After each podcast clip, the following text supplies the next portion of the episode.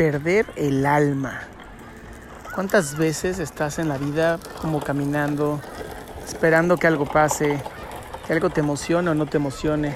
Y sin embargo no te das cuenta que lo único que estás ocurriendo es que estás perdiendo el alma. Poco a poco, lentamente, estás perdiendo aquello que te da vida. Aquello que es un regalo del universo, de Dios o como tú lo llames, que desgraciadamente por no aprovecharlo, por tener en tu mente un millón de cosas que podrías estar haciendo y suponiendo, hoy no disfrutas.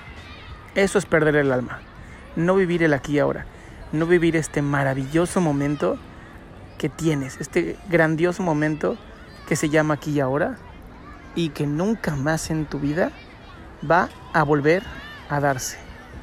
Te invito a que hoy tomes una respiración profunda, te sacudas fuertemente, sonrías y disfrutes tu aquí y ahora.